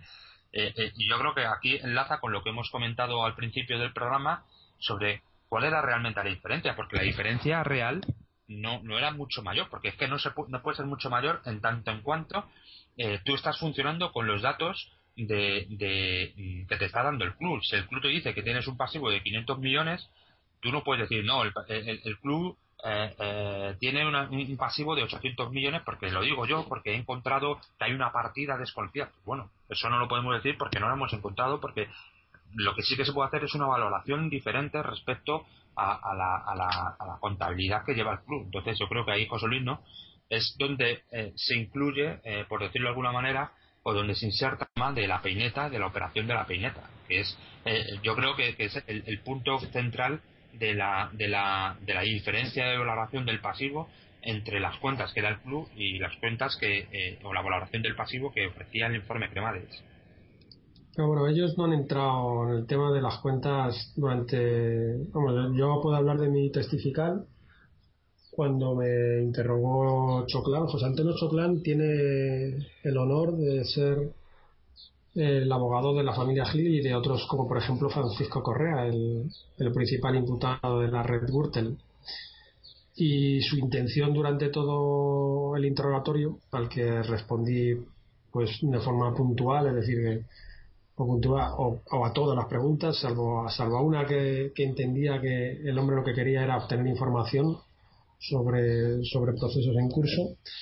Al resto de las preguntas se respondió a todas y todo su interrogatorio eludió hablar de la situación económica del club porque entendía que tenía más que perder que que ganar. Es decir, lo que ahora mismo esta gente no creo que quiera hacer es meter un perito que evalúe realmente y con independencia la situación del club, porque entonces lo que dice el informe Cremades a lo mejor se queda corto, ¿no? Porque han pasado ya casi dos años desde entonces y la situación no ha mejorado, sino que ha empeorado. Con lo cual, no, no, ninguna de sus preguntas hizo alusión a, la situación económica del club, ni si la fuente había sido el periódico Pepito o el, periódico, el periodista Jaimito sobre si esto valía 10 o valía 15. No, no, ellos, su intención era intentar acreditar que se perseguía un fin difamatorio, es decir, que, que había una, una intención vamos a decir, de torticera o de mala fe al, al, hacer pública esa información, no el contenido de la información. ¿Me explico? No, no, para nada, nunca, porque no, no, no les interesó ni, ni el informe era en ese sentido eh, censurable, es decir, cuando uno tiene, cuando uno emite un criterio técnico, pues tiene un ratio de incertidumbre dentro del cual estará el valor cierto, la verdad. Es decir, si uno dice que esto vale 10, pues puede valer 10, 11 o 9 y para eso se dan esos ratios o esos, esos índices de variación, ¿no? Y el informe en ese sentido no, no, no tenía mayor, mayor problema. Ellos lo que intentaban, ya digo, argumentar era que se habían traído cuestiones que, intentaban, pues eso, desacreditar al, al, gestor, a Miguel Ángel Gil. Independientemente de si esos argumentos eran ciertos o no ciertos, es decir, todo todas las preguntas giraban en torno a, a esa cuestión, no a temas particulares económicos donde ellos no, no tenían nada que ganar. Pero yo lo que entiendo es que si eh, a alguien se le puede prestigiar como gestor eh, o, puedes difamarle en su eh, calidad de gestor si lo que estás diciendo es que es falso. Si tú te estás limitando a dar unos datos y, y, a dar una serie de información que es por lo demás prácticamente es pública, como son sentencias, como son cuentas y como es información publicada en prensa, lo único que posiblemente haya un trabajo de recolección y de puesta en valoración por el bufete, no sé, yo no soy abogado, ni soy juez, ni, nada, tengo mucha, mucho, mucho conocimiento de las leyes, pero vamos, entiendo que a una persona le difamas cuando lo que te está diciendo no es verdadero. Sí, pero ya digo que no. No, no, que, que ellos no, no, no argumentaban, bueno, no argumentaban para nada temas económicos dentro de esa posible difamación. No, no, no entraron en eso. Ellos, sobre todo, hacían incidencia en los procedimientos judiciales y que, y que aquellos tenían el ánimo de hacer ver como que existía un riesgo real eh, desde el punto de vista judicial contra ellos cuando realmente tienen abierto no sé cuántos procedimientos y procedimiento que se abre, procedimiento que pierden. O sea, que es que, no sé, yo se lo dije a la jueza, digo, si es que esto no tiene sentido, nos están diciendo que no tienen problemas con la justicia cuando estamos en un juzgado. Es decir, es que no tiene, no tiene mayor sentido. Es decir, este señor es lo que es, lo que, lo que su padre le enseñó, pues, pues eso es, no, hay otra cosa. Claro, eh, es que es eso, no. O sea, es que se difaman ellos solos. No sé, yo no, no, no entiendo cómo pueden. Me imagino que es por, pues porque, porque algo tenían que hacer, ¿no? Yo había dicho, recuerdo cuando salió el tema, que él se iba, que se iba a querellar o que, o que iba, no, que iba a demandar a, señales de humo por todo el tema y ya lo tuvo que hacer, ¿no? Y ya pues por, porque lo tenía que hacer, pero la verdad es que es eso, que no tiene, no tienen, no tiene argumentos, ¿no? Yo creo que, que los argumentos, como nos estás contando, ¿no? Pues es, eh, digamos que una, una pataleta más que otra cosa, ¿no? Porque no tiene... Hombre, lo que sí que tiene son buenos abogados, ¿entiendes? a veces uno no tiene argumentos, pero tiene buenos abogados que ya se encargarán de hacer valer malos argumentos. Con lo cual, cuando el señor Choclan se personó como su representante, eh, nosotros, evidentemente, intentamos adoptar el mayor rigor para afrontar el procedimiento. No nos quepa duda que este hombre ha sido el que ha sacado al juez Garzón de la justicia, de la Administración de Justicia, y él se presenta como juez en excedencia. No hay que olvidar que el José Antonio Choclán es una persona que dentro del ámbito estrictamente jurídico pues tendrá unos conocimientos técnicos suficientes para hacer valer cualquier argumento. Por lo tanto, pues vamos a decir que las espadas siguen en el aire. Ahora bien, mm, como he dicho antes, ellos hasta ahora ya han dicho todo lo que tenían que decir desde el punto de vista de, acusaciones y ahora quizá a los que les toque sea a la asociación señales de humo. Eso me imagino que el tiempo nos lo va a decir. Bueno, pues eh, no sé, yo, yo, yo cuando ya, ya cuando salió todo el tema lo, vi, lo vi un poco eh, una vez más, una vez más eh, como una pérdida de tiempo, ¿no? Esta gente como tienen eh, no voy a decir que tienen dinero. Bueno, sí, que lo tienen, claro, pues lo han sacado el dinero. El, que no tiene dinero es el club, ¿no? Pero esta gente tiene dinero, entonces se puede permitir, pues eso, pagar a la gente como este Choclan o como cualquier otro eh, grupo de abogados o lo que necesiten para, para asesorarse y para, como dices tú, para, para hacer eh, valer, valer sus puntos de vista, eh, quizá más de lo que debieran. Y, entonces yo lo veo todo esto, pues eso, como perder el tiempo o intentar alargar las cosas, intentar, eh, pues eso, que, que, las cosas, que, que las, las aguas no se desborden y que esté todo dentro de su cauce y, y, más o menos tener la situación controlada, ¿no? Lo que pasa que es que, que llegará un momento que tanta, tantos, apagar tantos, tantos pequeños fuegos, pues no evitan el incendio, ¿no? Digo yo, no sé, yo, me imagino que, que por algún por un lado o por otro tendrá que, tendrán que, tener un punto débil, ¿no? Pero pero yo todas estas estas estas estas eh, estratagemas que, que, usa Miguel Ángel Gil lo veo todo, pues eso, eh, que además luego tenga el valor de decir que, que no que no tiene que, no tiene ninguna ninguna demanda que no cuando está, está prácticamente en, los jugados todos los meses, pues bueno. Un poco Esto, referente al tema de, de, la estructura accionarial del club, eh, eh, ¿podemos eh, avanzar algo? ¿Podemos dar algún tipo de noticia nueva? ¿O, o ahí no a producir cambios? ¿O si se han producido? Creo que en los últimos meses, creo, creo recordar, pero no sé si será cierto, que Abasolo vendió su tanto por ciento, ¿no? A, propio Miguel Ángel quiere hacer esto. No sé si es correcto o no es correcto lo que he dicho, o que está pensando en vender o algo así.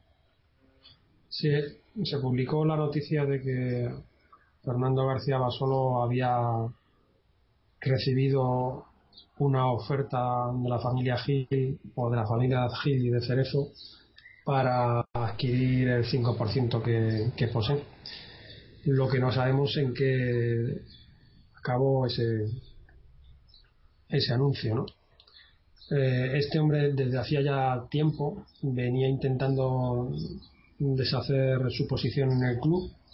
No sabemos si por el riesgo que actualmente asume al formar parte del Consejo de Administración. Y la venta de esas acciones era un elemento fundamental para ello, ¿no? Porque salir del Consejo de Administración, donde está el 5% de tus acciones, es complicado en un club con Atlético Madrid, con la responsabilidad que eso puede añadir, ¿no? y la verdad es que no hemos tenido noticias y sería un tema bastante interesante, ¿no? Porque al fin y al cabo la posición, ese 5%, eh, podía permitir mm, determinadas cuestiones a los accionistas minoritarios que ahora mismo pues, pues no podemos por el porcentaje que, que ahora en nuestro poder. Entonces, quizá la, la idea de, de, Miguel Ángel sea evitar ese, ese problema y para ello pues no ha dudado en, en comprarlas ¿no? Lo que ya digo no sabemos es si se estará haciendo o no se estará haciendo. Habrá que esperar a, a verlo. O sea que si si si, si compraran las acciones eh, el digamos que la, el, el, poco poder o bueno poder o, la poca participación que puede tener los accionistas minoritarios sería todavía menor porque porque Gil Marín tendría tendría una mayoría todavía más más eh, más, más numerosa ¿no? En, en, acciones ¿no? sí claro claro claro hay que tener en cuenta que que un 5% en el ámbito mercantil te permite por ejemplo el, el convocar junta de accionistas cada día ¿me explico? el nivel de información que puedes requerir es diferente. Y que te convoquen juntas accionistas todos los días es complicado. Porque en cualquiera de esas juntas pues, puede haber temas que puedes introducir en el orden del día a los que tengas que responder en el ámbito de una junta que es oficial, es decir, ahí no puedes mentir, no puedes. Entonces e, era muy complicado. Y, bueno, pues esa es la intención. Lo que no queremos es que Abasolo haya engañado a ellos, a la familia Gil. Es decir, eh, no, no creemos que, se haya producido así. No creemos que haya engañado a la, a la familia Gil. No, es que no lo digo porque había gente que decía, bueno, pues este es el momento, tal, lo ha hecho porque va a ganar más dinero, no sé qué. No, no, no opinamos que vaya a ser un negocio. Más bien es quitarse un lastre, o por lo menos así lo vemos, y, como, como tal pues se desvelará con el tiempo. Ahora mismo no, no podemos ver otras otras cuestiones. De Abasolo habría que hacer algún, algún especial de Abasolo. Tiene para un especial, ¿eh? Sí, sí, bueno. Sí, podríais llamarle. No sé. No sé si nos cogería a nosotros el teléfono, pero. No sé, luego un especial, un especial tiene. Un especial para contar la, la historia de Abasolo sí que tiene. Para bien y para mal, supongo. Bueno, pues sí, ya, no, no, no sé si el tema de llamarle sería, si tendríamos mucho éxito, pero sí que lo dejo ahí para, para un futuro, un futuro programa en el que podríamos, podríamos hablar de él, porque hay mucha gente que, claro, es, es que como esta gente lleva ya en el club tanto tiempo, pues y, han pasado tantas cosas, la gente olvida muchas cosas, ¿no? Pero eh, lo que lo que este tipo hizo bueno o, lo, cómo ha ido cambiando y cómo ha ido asociándose con diferentes grupos eh, es, es, reseñable no para los que no lo sepan así que sí estaría bien estaría bien no sé más adelante quizá ahora que tenemos como ya digo hasta que empiece la temporada tenemos tenemos varias semanas pues igual igual hablamos un poco de él pero bueno eh, no sé yo creo que eh, hemos tocado más o menos todos los temas, eh, digamos, eh, candentes, ¿no? De que teníais por parte de, señales de humo, más que nada. O, los frentes que hay abiertos con no solo ya por señales de humo hemos hablado también de los, otros temas como el de la ciudad deportiva en el que no está señales de humo no está directamente implicado pero que, que afecta no eh, no sé si nos hemos dejado algo, José Luis, algo que, algo más, algún, no sé, ¿hay, algún otro frente abierto o algún, alguna otra iniciativa por parte de señales ahora mismo. Bueno, de momento yo creo que, que hemos estado durante dos horas mm. dando un buen repaso a, la actualidad del club y no se me ocurren ahora mismo más cuestiones que se puedan hacer públicas personal, personal la asociación. José Luis, personalmente, personalmente, independiente de la ¿tú qué crees, cómo crees que se va a trabajar en el, en el próximo equipo, en el próximo proyecto deportivo? ¿Qué crees que se va a vender? ¿Qué crees que se va mm, eso es igual, eso, eso, pensar en el Atlético Madrid en esos términos es muy complicado. Porque lo que estoy, vamos, yo lo que tengo seguro es que a mejor no va a ser. Porque estas cosas a mejor solamente les ocurren a mitad de temporada. O sea, Abel consiguió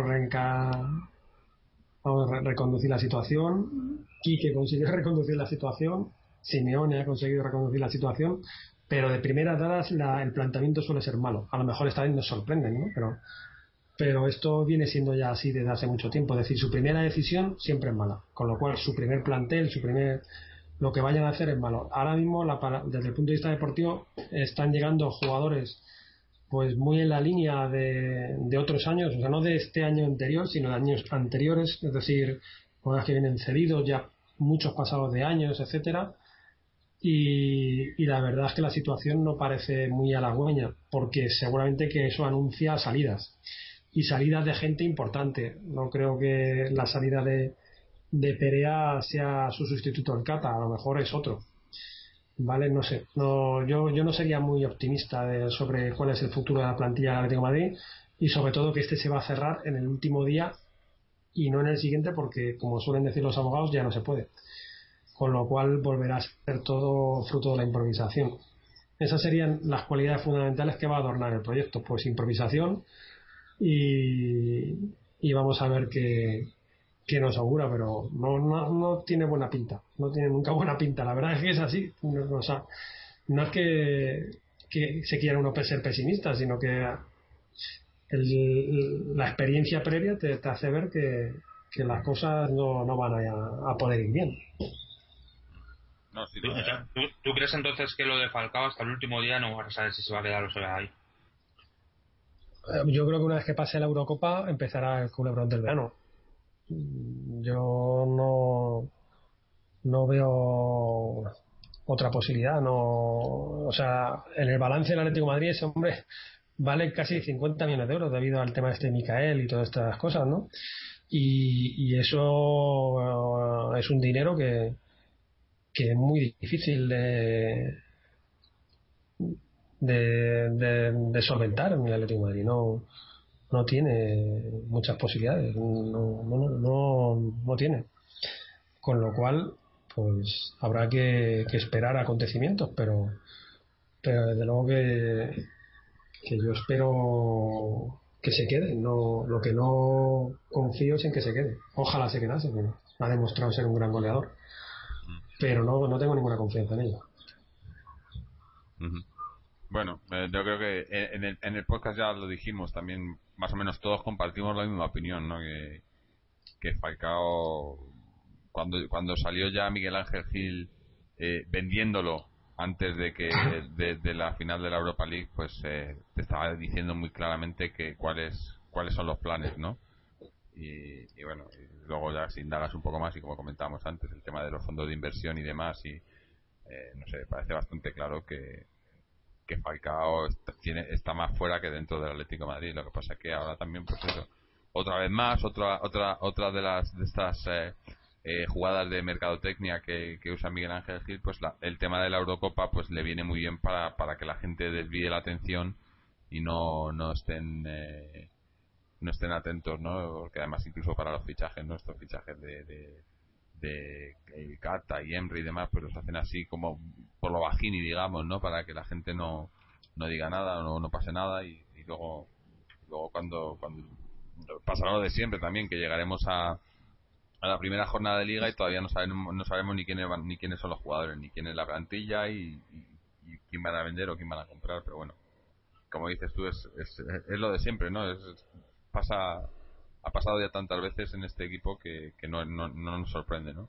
Lo sorprendente sería que fuese al revés, que estuviera planificado todo, que, que para, para el mes de julio ya tuvieras toda tu plantilla hecha, tus altas, tus bajas y demás, pero sabemos que eso en el Atlético es una utopía más, ¿no? Pero bueno, habrá que, que conformarse, poco, no conformarse, habrá que esperar a ver qué pasa y, bueno, por lo menos eh, eh, pensar o desear que, deportivamente pues nos vaya lo, mejor posible dadas las circunstancias, ¿no? Que, ya es difícil. Pero bueno, eh, no sé, yo creo que, como has dicho, ya hemos, hemos hablado pues casi dos horas, bueno, hora y media, hemos tocado todos los temas más o menos que queríamos, de los que queríamos hablar.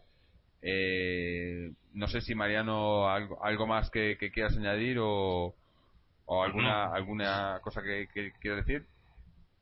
No, no, no tengo nada. Nada más. Em, y bueno, José como ya has dicho, eh, más o menos ya está todo. Ahora me imagino que, estaréis pendientes, pues eso, de que, de que salga todo esto, eh, sobre todo, pues el tema cremades y demás, que como ya has dicho, que estáis tranquilos, no, me imagino que deseosos también de que ya se, de que salga, ¿no? De que termine el proceso y demás, ¿no? Porque todo esto, pues, eh, siempre, aunque, aunque te, aunque se, aunque te sepas, eh, eh no, no voy a decir sabedor de la verdad, pero sabedor de que estás, de que estás en lo, en lo cierto y de que no vais a, no, no, no creo que tengáis problemas, pero es, eh, pues eso, tenéis que estar ahí, tenéis que acudir, tenéis que estar pendientes y demás.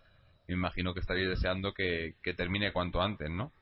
Y ahora, además, más ahora que, que, viene el verano y, y, en España, pues por desgracia, cuando viene en agosto, ¿no? Pues cierra todo y es otro mes más que no, que, que no hay nadie, ¿no? Sí, sí. La verdad es que uno también quiere las vacaciones y el resto de compañeros de, de la asociación después de, de lo que es el, el año pues estaba pues bastante agotado ¿no? del esfuerzo que se hace y bueno están deseando que se llegue las vacaciones y bueno pues empezar nuevos proyectos el tema de Audeamos el concierto mm. todas esas cosas que también ocupan espacio en la asociación y, que, bueno, pues que no, no se aparcan, ¿no? Ni mucho menos, aunque la, el fin estatuario de defender el patrimonio pues obliga a poner la cara de perro a determinada gente, ¿no? Pero bueno, también no solamente de juzgado vive el hombre. Claro, es que hay que recordar que, que para la gente, me imagino que la gente que nos está escuchando y que ya y que están escuchando ya a estas alturas del programa sabe más o menos por dónde van los tiros, ¿no? Pero que, que no que nadie crea eso lo que lo que lo que venden Cerezo y Gilmarín de que de que vamos vamos contra el Atlético de Madrid no señales de humo y, los que hacemos pues desde el podcast o cualquier toda la gente que se opone a, a, lo que están haciendo estos estos dos personajes en el club que dicen que vamos contra el club no al, final pues si estamos haciendo todo esto es, es, precisamente por todo lo contrario no por defender por defender el, el club y, bueno, que lo principal, pues eso, es el Atlético de Madrid, ¿no? Y, bueno, que, eso, que, aunque a veces pueda parecer, ¿no? Y, y, a veces te escuchas tú mismo, yo me escucho yo mismo y digo, joder, es que parece que, que solo pensamos en el, en el lado negativo, ¿no? Que somos pesimistas, pero es que no es así, es que es, es que la verdad, ¿no? No hay, no hay, no hay más vuelta de hoja, ¿no? Y a veces duele y a la gente que le duele, pues eso, pues parece o puede decir, no, es que estos solo, solo, vienen aquí a, a a montar a montar bulla, ¿no? Pero no es así. Es, la verdad y hay que decirla, ¿no? Pues sí, pero a veces la verdad es demasiado dura y la gente no quiere escucharla. Sí, ese es otro problema, ¿no? Que hay gente que no le gusta que le digan las verdades, ¿no? Pero bueno. Ya la vida es suficientemente dura para que te la vengan a, a fastidiar. Y más ahora, más ahora por allí. Y más ahora, efectivamente. Todos tenemos ahora muchas más preocupaciones y seguramente más importantes, con lo cual pues la labor de la asociación pues es todavía más difícil, ¿no? Y, bueno, pues aún así seguimos en pie y, esperemos que el Atlético de Madrid pues mejore gracias a, pues a las iniciativas que adoptamos y, y al control que intentamos ejercer sobre, sobre esta gente, ¿no? Sobre el Consejo de Administración. Sí, porque la realidad es que sois sois los únicos de, dentro de, todos los, los diferentes grupos, que tampoco es que haya muchos grupos, no hay muchos mucha gente que, se asocie eh, para, para, para defender el, club. Eh, vosotros sois los únicos de los pocos que, que, que, estáis haciendo algo, ¿no? Eh, mucha otra gente, hay diferentes grupos sociales, o mínimamente nosotros desde aquí, desde el podcast, pues hacemos nuestra labor en, en, en cuanto a información y demás, pero en cuanto a, hechos o a, presentar pues eso a presentar informes de, demanda y demás vosotros sois los únicos que, que, estáis haciendo algo en ese sentido y, es de agradecer no yo desde aquí y desde toda la gente que, que, hace, el podcast pues os, lo agradecemos porque eh, digamos que sois los que mantenéis viva la esperanza no y sabemos que es, lo hacéis desinteresadamente mucho trabajo para, para muchos de vosotros eh, eh, y, eso es. Eh, hay muchas preocupaciones ahora mismo en, en, la vida como para, estar preocupándote por otra cosa más por gusto, ¿no? Pero bueno, eh, es un es de, elogiar que lo, que lo estéis haciendo y, y yo personalmente os lo, os lo agradezco inmensamente porque porque soy de los pocos que me dais alegría en, en cuanto al Atlético, ¿no? Y, y eso, eso es muy difícil, pues te agradezco en nombre de toda la asociación y de todos los compañeros, no solamente asociados que, colaboran con nosotros actualmente en las palabras. Y, esperamos, porque yo soy muy de Luis Aragonés, es decir, a, nosotros nos gusta ganar. Eh, lo que pasa que es verdad, y a veces hemos sido críticos o, somos críticos con nosotros mismos, y la verdad que defender el patrimonio del Atlético Madrid lo hemos defendido muy malamente, porque dada la situación en la que hemos llegado, pero si lo comparamos con los recursos que hemos tenido a nuestra disposición y con la gente que ayuda a, esta, al Consejo de Administración, ya dígase clase política, dígase medio de comunicación, dígase el entorno, etcétera, pues la verdad es que la, labor ha sido complicada. Pero nos gusta ganar, ¿eh? que la gente no se crea que la Asociación Señales de Humo hace cosas con la intención de, de simplemente eh, pues eso estar ahí no no nosotros pretendemos y tenemos como objetivo devolver el club a sus socios conseguir que si esto no se alcanza el control de la gestión esté intervenido por los socios o por los accionistas del, club y que este esté orientado a, satisfacer las ilusiones de los aficionados, es decir, a ganar, a competir. Y, esa es nuestra intención. Y de hecho, cuando la asociación ha sido más beligerante, como ha sido en estos últimos años, se han conseguido títulos y se ha conseguido que el club vuelva a aparecer como un equipo ganador, ¿no? Y un poco desterrar la imagen del Pupa.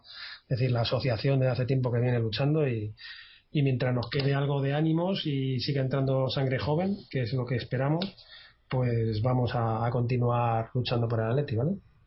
Muchas gracias. Estupendo. Por vuestras palabras. Bueno, pues muchas gracias a ti, gracias a Mariano y gracias a todos los que nos escucháis. Y, bueno, ya lo habéis oído a María, a, perdón, a José Luis, eh, sangre nueva. O sea que para los que escuchéis esto, eh, gente que, quiera hacer algo o que esté dispuesta a, a trabajar para, para el Atlético, pues eh, pasaros por señales, poneros en contacto con ellos, que, siempre siempre se necesita, cuanto más seamos mejor. Eh, y, bueno, eh, esto es una, una lucha que lleva señales, pero que es por todos los atléticos, ¿no? Y bueno, eh, ya vamos a ir despidiéndonos, como siempre, un poco de, publicidad de, la página web www.atleticontreses.com, enlaces a Twitter, Facebook, YouTube, eh, episodios anteriores, dejarnos vuestros comentarios, vuestras dudas, mandarnos lo que queráis. Y, bueno, y poco más que decir. Eh, dar las gracias una vez más a, José Luis, a Mariano, a, Señales de Humo, a todos los que nos escucháis, a todos los colaboradores que no han podido estar hoy. Y, nos despedimos ya. Eh, sin, bueno, no sé si. ¿Alguna última palabra, Mariano? José Luis. No, no, no, ya nada, ya nada más. Nada más. Bueno, pues nada. Darle las gracias a José Luis y que ya nos veremos por parte. Pues muchas gracias a, a, vosotros y lo mismo digo. Nos vemos. Entonces, Ale. Amplify your career through training and development solutions specifically designed for federal government professionals. From courses to help you attain or retain certification, to individualized coaching services, to programs that hone your leadership skills and business acumen, Management Concepts optimizes your professional development. Online, in person, individually, or groups, it's training that's measurably better. Learn more at managementconcepts.com. That's managementconcepts.com.